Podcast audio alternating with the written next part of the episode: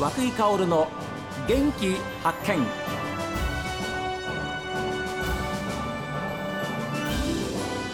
おはようございます。和久井薫です。和久井薫の元気発見。一日の始まりは私が発見した北海道の元気な人と出会っていただきます。2022年の締めくくりは農業の話題でして去年の秋に出会いました。新日高町静内で美味しいお米とミニトマトを栽培する株式会社豊水の代表取締役日陰義明さんにお話を伺っています。ミニトマト。はい、こちらはいかがですか？あミニトマトはね今年はね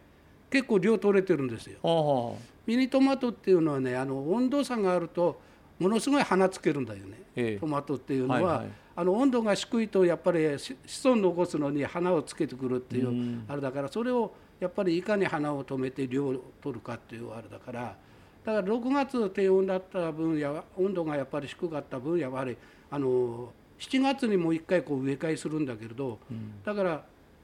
促成の分がものすごいあのいいもの取れてる。はい。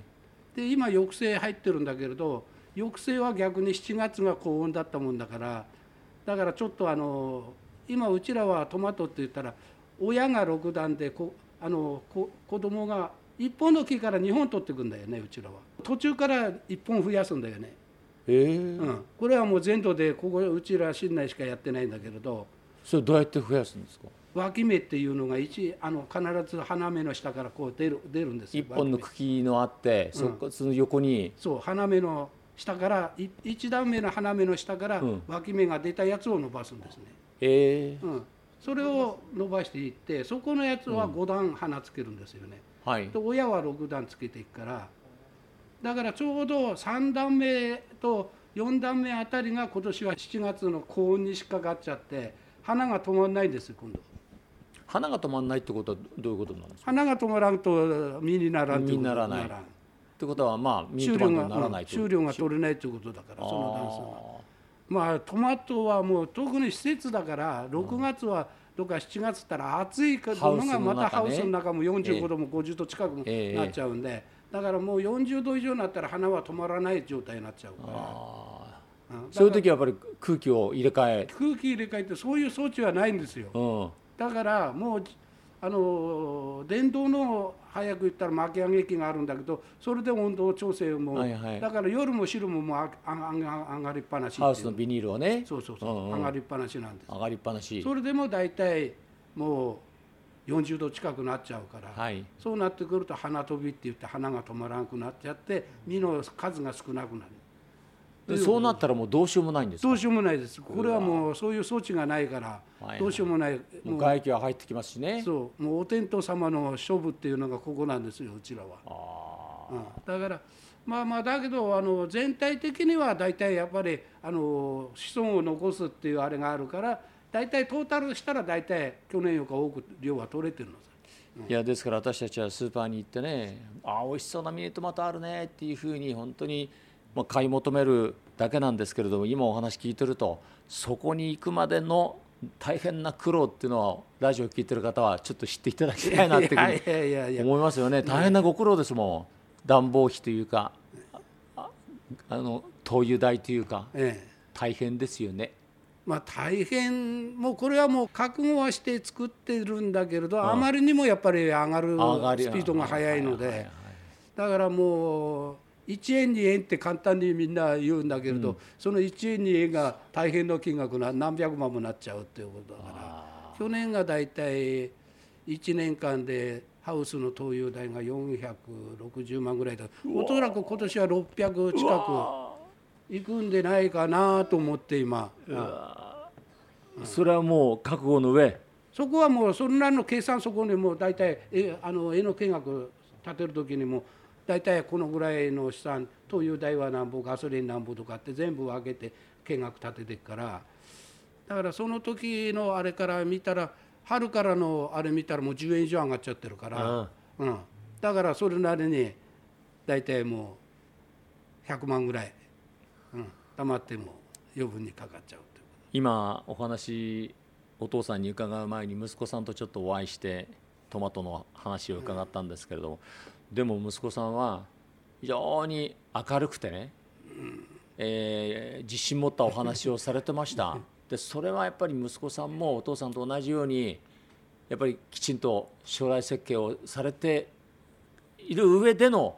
今年の出来だからなんですかね。まああのここね3年ぐらいはねあんまり口出さないようにしてもう俺もせこう生体交代さえならないんで、はい、だから大体3年ぐらいあの前からあの作り方っていうのは大大まかにしか言わないんだよね。なるほど。である程度経験しないとやはりこういうのっていうのは対応できないから、だから今実際に3年前に自分がやってる時よか大体正直言って600万ぐらいマイナスになってるんです。あの俺俺自分がやってた時から見たらやっぱりその落落ちてるんだけれど、だけどやはりこれはなぜ落ちるか自分で克服せんかったら、なかなか経験だから、どこの時期でどういう感じをすればあるかっていうことを、俺は40何年も50年もかけてここなってるのと3年4年で親のせ見てるんだけれど自分でやるのとのこの差なんだやっぱり。うんだからあんまり口出しちゃうとその人ばかり当てにしちゃうっていう面がやっぱり出てくるんで、だから今のとこはまあここは3年5年ぐらいはやっぱりちょっと将来かなっていう段階で今ちょっと見てるっていうこともあるんで。いやでも立派なそのねこう継承の仕方をされてますよね。いや立派かどうかは分からないんだけどね。だけど自分もそうだったんで、あうん、自分もやっぱり自分の力でやっぱりあのうちの親っていうのは米でも米その時は米だけだったんだけど米はたくさん取ることは取るのさ。あはい。ただだけど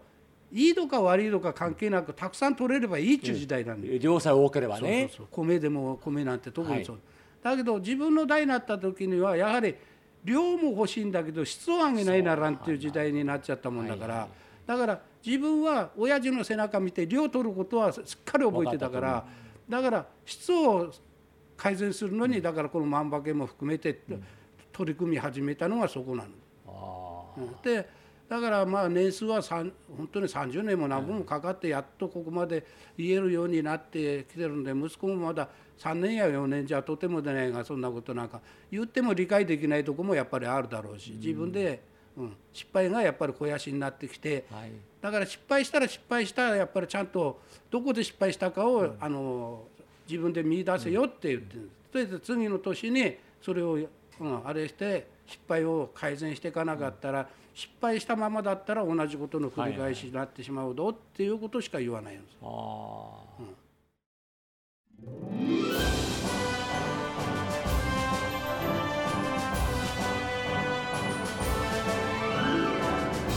さあ皆さんからのメッセージはこちらですメール元気アットマーク STV.jp genki アットマーク STV.jp ファックスは0112027290おはがきの方は郵便番号060-8705 STB ラジオ和久井薫の元気発見までです。